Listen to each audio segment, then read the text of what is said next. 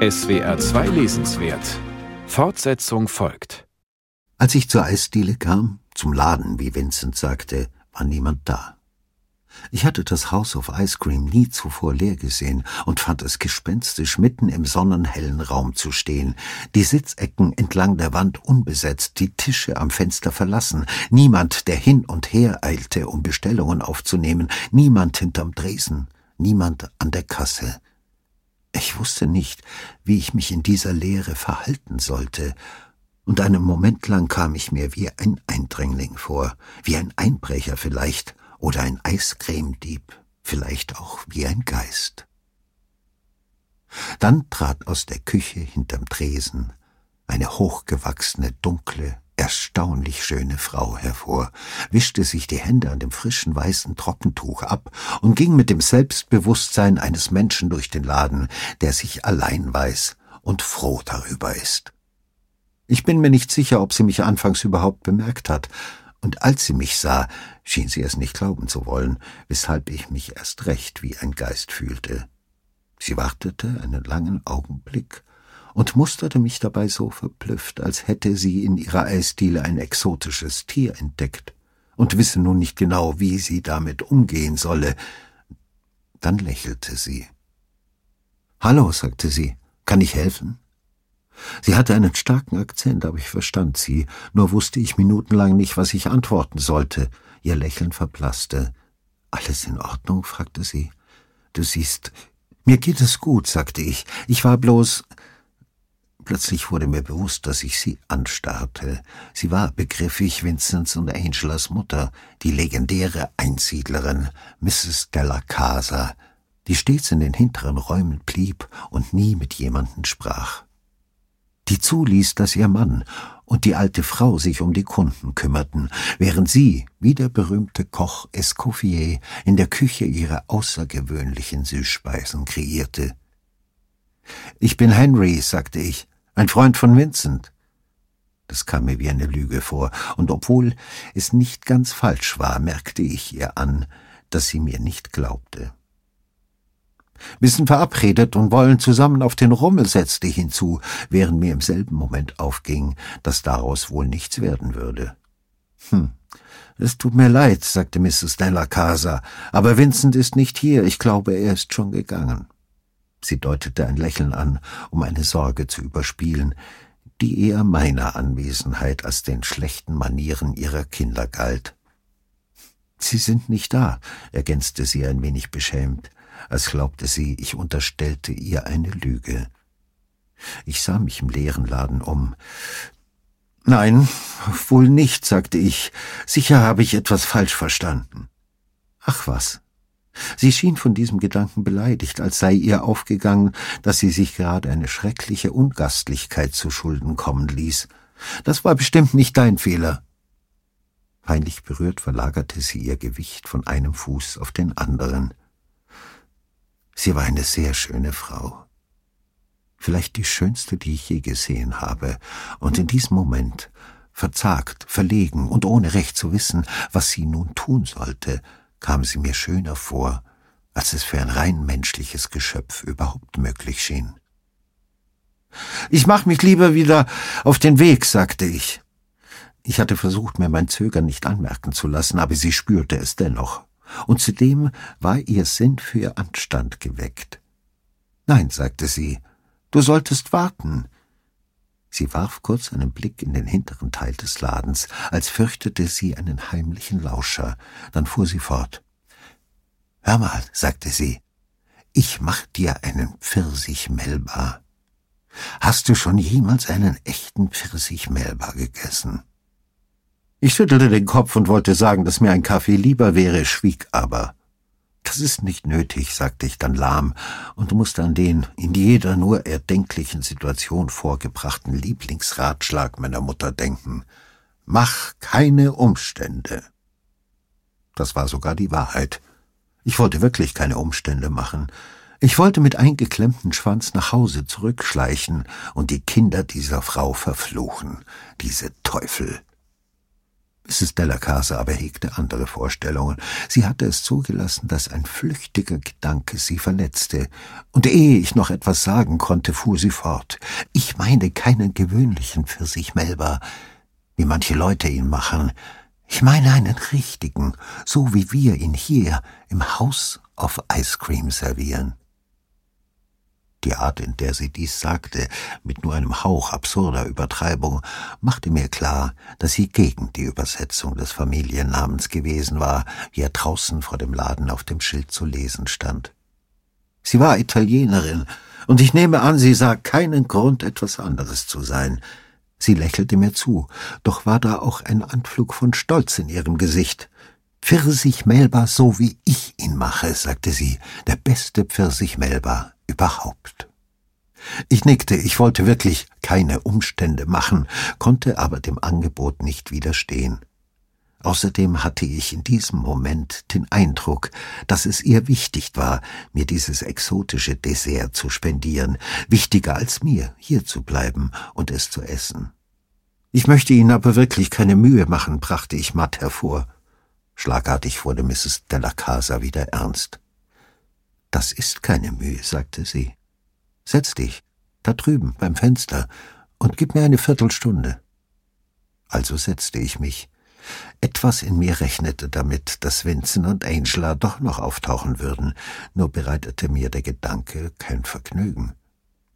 Mit einem Mal war es eine leise Freude, hier zu sein in dieser leeren Eisdiele, während alle anderen sich wenige Straßen weiter aufhielten, draußen in der funkelnden Sonne, ohne den Segen dieser sanften Schatten, des gedämpften goldenen Lichts hinterm Tresen und dieser Stille, die über allem lag, während Mrs. Della Casa irgendwo in der Küche Pfirsichmelba auf traditionelle Art mit frischen Pfirsichen auf zerstoßenem Eis für mich zubereitete, dazu ihre eigene spezielle Himbeersoße, die, als sie das Eis brachte, unfassbar rot aussah.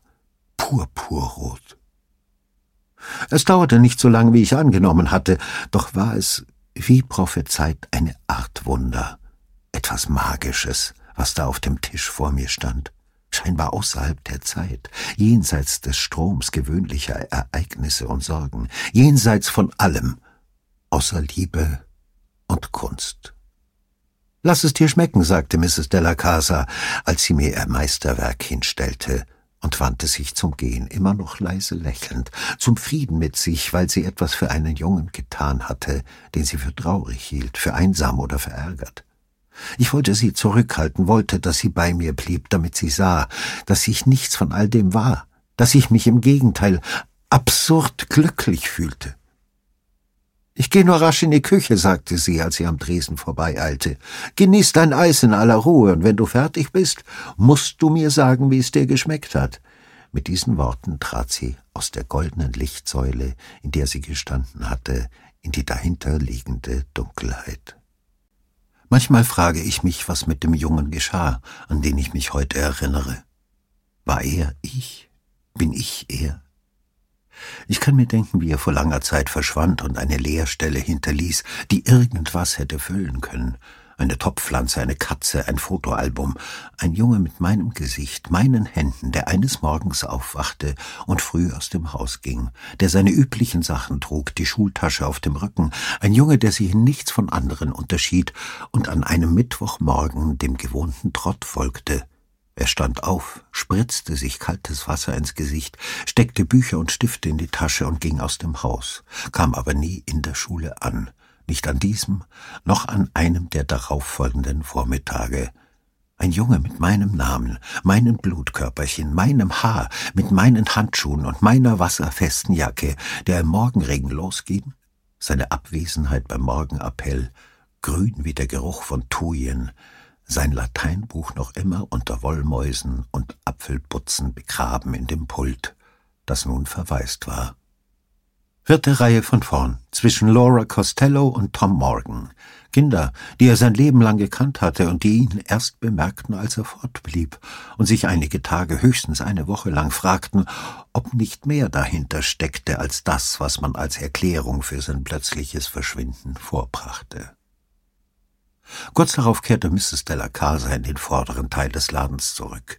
Sie lächelte noch, Und ich wusste, dass ich ihr keine Umstände machte, dass sie mich nicht zum Gehen drängte, sondern dass sie etwas auf dem Herzen hatte, und unwillkürlich dachte ich, selbst damals schon, dass ihr Lächeln ein wenig zu gewollt war, nicht gerade gezwungen, nur ein wenig zu aufgesetzt, zu freundlich. Einen Moment blieb sie an der Kasse stehen und dachte nach, fragte sich vielleicht, was sie sagen sollte.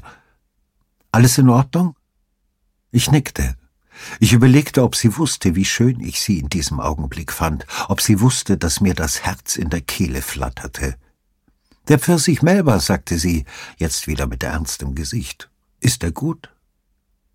Ich wollte sagen, er sei perfekt, ein Wunder in einer Glasschale, ein unmögliches Ereignis in einer Welt, in der Pfirsiche aus Dosen kamen und Eiscreme wie Wachs schmeckte, aber ich brachte kein Wort heraus.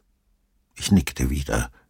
Hör mal, sagte sie, ich glaube nicht, dass Vincent bald zurückkommt. Ich schüttelte den Kopf, ich wusste längst, dass man mich versetzt hatte. Vincent war auf dem Rummel ebenso wie Angela. Bestimmt machten sie sich in eben diesem Moment darüber lustig, wie sie mich für dumm verkauft hatten, oder noch wahrscheinlicher, sie hatten mich längst vergessen. Aber ehrlich gesagt, es war mir egal. Ich habe einen Termin, fuhr Mrs. Della Casa fort und sah besorgt drein. Ich muss für einige Minuten aus dem Haus, nicht länger. Sie musterte mich unsicher, als versuchte sie im Kopf eine komplizierte Rechenaufgabe zu lösen und müsste, da ihre Bemühungen sie nicht überzeugten, das Resultat mit mir abgleichen. Ich könnte hier bleiben, bot ich an. Ich war mir nicht sicher, ob es das war, was sie hören wollte, und ob das für mich überhaupt in Frage kam, aber eigentlich hatte ich keine Wahl. Würdest du das machen? Sie wirkte erleichtert. Es dauert auch nicht lang. Ich nickte war mir plötzlich sicher. Kein Problem, sagte ich. Ich bleib und pass auf den Laden auf. Lassen Sie sich ruhig so viel Zeit, wie Sie wollen. Sie lächelte wieder, doch war da was Dunkles in ihrem Gesicht, und ich wusste, sie hätte, was zu erledigen war, lieber gemieden. Du bist ein netter Junge, sagte sie. Ich verstehe nicht, warum Vincent nicht hier ist. Ich schüttelte den Kopf. Ich wusste warum, aber das kümmerte mich nicht länger. Ist schon okay, sagte ich, war bestimmt nur ein Missverständnis, was uns beide nicht überzeugte. Mrs. Della Casa sah mich noch einen Augenblick länger neugierig und ein wenig verdutzt an. Was suchte ich in ihrer Eisdiele an diesem Samstagnachmittag, an dem sich doch die ganze Stadt woanders aufhielt? Warum war ich nicht auf dem Rummel? Im Nachhinein wird mir klar, dass damals, in eben jenem Moment, in dem Mrs. Della Casa mich mit dieser Frage in den Augen ansah, meine Vorliebe für einsame Wochenendnachmittage geboren wurde. Es war mir nie zuvor in den Sinn gekommen, dass ich zu jenen Menschen gehöre, die es vorziehen, woanders zu sein, wenn auf der Hauptstraße ein Umzug stattfindet. So wie mir nie in den Sinn gekommen war, dass unerwiderte Liebe so absichtsvoll, so entschieden sein kann. Ergebnis einer Wahl, die ich in eben diesem Augenblick getroffen hatte und mein Leben lang immer wieder treffen würde, eine private Angelegenheit, die nahezu nichts mit dem zu tun hatte, dem diese Liebe galt. Längst sind sie zu einem verschmolzen. Einsamkeit, Stille, und das nie ausgesprochene Vergnügen, in einem Café am Fenster zu sitzen und auf eine unbelebte Straße zu schauen. Dieses köstliche Gefühl von seelischem Gleichgewicht, das aufkommt, wenn man ein Buch beiseite legt und durchs leere Zimmer geht, um einen Blick in den Garten zu werfen, der, wenn meine Nachbarn im Fußballstadion oder im Supermarkt sind, am helllichten Nachmittag menschenleer und verschwiegen daliegt. Eine Katze sitzt auf der Mauer. Eine Amsel hält auf dem Rasen inne, um in den Himmel zu sehen. Ein dunklerer Schemen formt sich unter den Schatten der Stechpalme. Keine Präsenz. Und doch ein Ereignis. Die Welt, wie sie zu ihrer eigenen Zeit und im eigenen Raum stattfindet. Außerhalb des Geistes, unbevölkert, von niemanden bezeugt, von niemanden, ehrlich. Selbst wenn ich hier stehe, nach draußen blicke, lausche, ist es die Vergangenheit, die ich sehe die Vergangenheit, die ich höre. Ich hole nie auf. Ich bin nie völlig da, hinke stets eine Millisekunde dem Augenblick hinterher. Und ein Teil von mir ist noch weiter zurück, sitzt in einem leeren Café, sieht eine Frau, die sich abwendet, hört sie etwas sagen, auch wenn ich nicht genau weiß was, sehe sie durch die Flügeltür gehen, in ihrem goldenen Baumwoll-Sommerkleid und mit unfassbar weißer Schürze, sehe sie auf die Straße treten, hinaus ins Sonnenlicht, hinaus in die Ewigkeit. Was so viel heißt, wie in jenem Augenblick, in dem sie gleich hinterm Bürgersteig stehen bleibt, da ihr auffällt, dass sie noch ihre Schürze trägt und nur einen Moment innehält, nicht länger, um sie abzunehmen. Es ist der allerkürzeste Moment des Innehaltens, bloß ein winziger Moment der Unaufmerksamkeit, kaum eine Sekunde an diesem Tag, an dem es, seit ich im House of Ice Cream bin, auf der Straße keinerlei Verkehr gegeben hat. Eine Sekunde, in der ein Lieferwagen heranrast, ein kleiner blauer Lieferwagen, wie der, mit dem der Schlachter seine Ware ausfährt und frontal gegen sie prallt, mit voller Wucht, sie in die Luft schleudert, fort aus meinem Blickfeld. Eine Sekunde lang kam es mir ganz unwirklich vor, als hätte sie oder sonst jemand mir einen Streich gespielt. Vielleicht war es aber auch bloß ein Probelauf für etwas, worüber noch nicht entschieden worden war. Dann hörte ich das Kreischen der Bremsen. Der Lieferwagen kam zum Stehen. Irgendwer schrie. Ich sprang auf, rannte zur Tür, und plötzlich, als hätten sie nur darauf gewartet, dass etwas geschah, waren überall Menschen. Ein Mann beugte sich über die angefahrene Frau, ein anderer stand an der Tür des Lieferwagens, auf der Seite, wo der Fahrer saß, der starr vor Schock auf das sah, was er angerichtet hatte. Nicht der Schlachter, wie mir jetzt auffiel, sondern jemand, den ich nie zuvor gesehen hatte. Ich bin mir nicht sicher, was ich getan hätte oder was ich tun wollte. Vielleicht wäre ich dahin gerannt, wo Mrs. Della Casa lag, so still, so offensichtlich tot. Doch es war jemand anders gekommen, auch wie aus dem Nichts, und er hielt mich, hielt mich an den Schultern, nicht sehr fest, doch so, dass ich nachgeben konnte und mich nicht zu bewegen brauchte, so dass ich stehen bleiben und hinsehen konnte. Eine lange Minute, in der alles erstarrte und ein Loch sich in dem Universum auftat, das ich zu kennen meinte, ein Loch winzig klein und weiß und sonnenhell, ein Loch, das jedes andere Auge für eine saubere, wenn auch leicht zerknitterte Schürze gehalten hätte, die auf dem Asphalt lag, dort, wo Veronica della Casa sie fallen ließ. Wie kann ein einziger Moment solche Macht erlangen? Nichts, was bedeutsam scheint, kein präziser, erinnerter, bahnbrechender Sieg, keine Niederlage macht die Seele zu dem, was sie ist. Vielmehr gibt ein flüchtiger Moment, ein halb gesehenes Etwas das Muster vor und wird zum Ausgangspunkt, von dem das Stück eine Weile abweichen mag, zu dem es aber auch immer wieder zurückkehren muss. Das meiste aus meinem Leben habe ich vergessen. Als ich jung war, erzählte man mir, im Alter erinnere man sich besser, und ich vertraue darauf, dass es stimmt, vertraue darauf, während sich die stille Zeit in meinem letzten Heim vertieft und in die Länge zieht, dass ich aufhören werde, mich an jedes Detail des Buches zu erinnern, in dem ich gerade lese, oder an die Worte, die ich gestern mit dem Schlachter gewechselt habe, und dass mein Geist stiller jetzt, ruhiger, stattdessen beginnt, den Korpus meines Lebens zusammenzusetzen. Augenblick um Augenblick, Jahr um Jahr, wie ein Archäologe aus verstreuten, in einer Müllgrube gefundenen Knochen einen Menschen zusammensetzt. Sollte dies wahr sein, freue ich mich darauf, freue mich auf den Tag, an dem ich einer jungen Frau auf den Stufen zur Bibliothek begegne, und weil Patchouli wieder angesagt ist, weil sie das Haar auf bestimmte Weise zurückgekämmt hat, weil sie leichtfüßig und schlank ist, und mir mit einer Offenheit begegnet wie wohl seit Jahren niemand mehr, werde ich mich daran erinnern, wie ich als junger Mann gewesen bin und damit das Rätsel lösen, wer an meiner Stadt in all den verlorenen Jahren lebte, atmete, aß und liebte. Ich freue mich auf den Tag, an dem ich mich meiner Frau so erinnere, wie sie war, als wir uns kennenlernten, und nicht jenes goldenen, doch leicht entrückten Wesens, zu dem sie später wurde. Ich freue mich darauf, Erinnerungen zu haben, die ich sehen und riechen kann, kurze, aber intensive Madeleine-Momente, in denen mir in prachtvollen Einzelheiten alles wieder einfällt.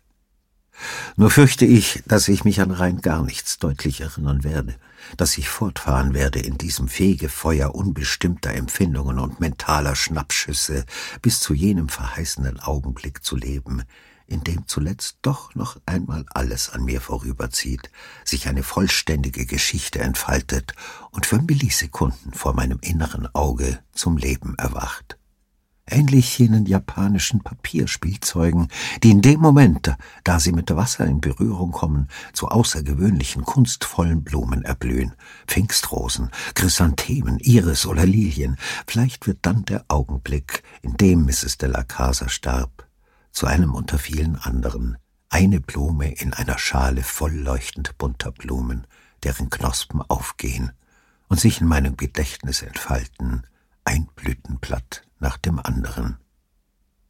Samstagnachmittags mache ich mir Pfirsich melbar. Ich mache ihn, wie Mrs. Della Casa ihn gemacht hat, zumindest rede ich mir das ein. Allerdings schmeckt es nie ganz so, wie es schmecken sollte, doch darf ich ein Wunder solchen Ausmaßes wohl kaum erwarten. Heutzutage kann man bessere Zutaten verwenden. Frische Pfirsiche, flaumig, warm und statisch aufgeladen. Bio-Eis, Vanilleschoten aus dem Bioladen. Aber ich nutze nur die Zutaten, die sie verwenden musste, denn ich will keinen perfekten Pfirsich-Melba, keine Kopie von Escoviers Original.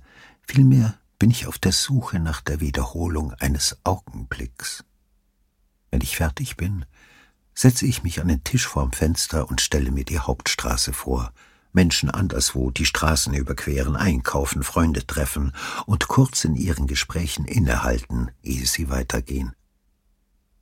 Ich muss zugeben, dass ich eine stille, leicht distanzierte Zuneigung für sie empfinde, für die Männer, Frauen und Kinder, die Verkäufer, Köche und Krankenhauspförtner, die Polizeipräsidenten, Büroangestellte und Spione. Ich erinnere mich an das House of Ice Cream, das sich heute Bistro nennt. Die Della Casas sind längst fort.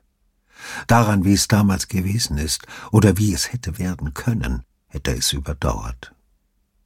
Dies ist ein wissenschaftliches Experiment, ein Versuch, eine Seele an einem Ort zu fixieren wie einen Schmetterling auf einer Nadel, um sie einen Moment in regloser Vollständigkeit betrachten zu können. Ich erinnere mich an den Sonnenschein, der durch das Schaufenster fällt, an einen blauen Lieferwagen, der auf der Straße vorbeifährt, und dann versuche ich alles zu verlangsamen, um zu sehen, was wirklich geschehen ist, um den Moment zu isolieren, in dem ich zu jemand anderem wurde, als der, der ich bis dahin war, zu jemand anderem als jener Mensch, der zu werden mir bestimmt gewesen ist. Es ist der einzige Moment in meinem Leben, an den ich mich erinnere, und selbst ihn kann ich nicht in Gänze erkennen. Von hier aus, wo ich sitze, sehe ich den Garten, eine Woge Vergissmeinnicht, die sich unter dem Schatten eines Johannisbeerstrauchs hervorergießt und im Kiesweg verebbt. Kann in die Höhe blicken und die Schwalben beobachten, die um die Ziegelmauern der James and John Street flitzen, kann sehen, wie sie die warme Luft über den Hecken erkunden, ein unausgesetztes Spiel von Licht und Schatten. Doch noch während dies geschieht, weicht es in die Vergangenheit zurück, ein ständiges Schwinden. Und wenn ich es zu fassen versuche, ist da kein Jetzt, kein gegenwärtiger Moment, kein fest umrissenes Ich, in das ich schlüpfen und sein könnte, ein für allemal. Ich würde gern behaupten können, dass Pfirsich Melba, der Geschmack von Eiscreme oder die Art und Weise, wie die Himbeersoße übers Eis rennt und das Purpurrot färbt, ich würde gern behaupten können, irgendetwas riefe mir all dies wieder ins Gedächtnis. Aber das kann ich nicht. Ich schmecke nur Eiscreme und Pfirsich, sehe nur Purpurrot, höre über mir das Zwitschern der Schwalben und vermag nach all den Jahren immer noch nicht zu sagen, wo mein Ich aufhört und die Welt beginnt, da alles, Ich und Welt, Seele und Materie ins Nichts fällt. Schön, elegant, so wie es sein muss, was mich fassungslos, wenngleich ärmer zurücklässt, allein in meinem Haus, verstört. Vielleicht aber auch nur der anhaltenden und leicht übertriebenen Perfektion eines Pfirsich Melba verfallen.